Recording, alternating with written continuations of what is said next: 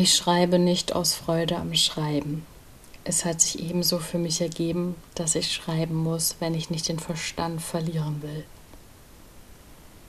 Es ist ja keiner da, der für mich sorgen könnte. Ich bin ganz allein. Und ich muss versuchen, die langen, dunklen Wintermonate zu überstehen. Ich habe diese Aufgabe auf mich genommen, weil sie mich davor bewahren soll, in die Dämmerung zu starren und mich zu fürchten. Denn ich fürchte mich.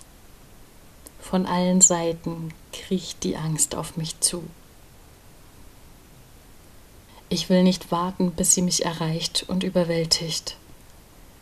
Ich werde schreiben, bis es dunkel wird, und diese neue, ungewohnte Arbeit soll meinen Kopf müde machen, leer und schläfrig.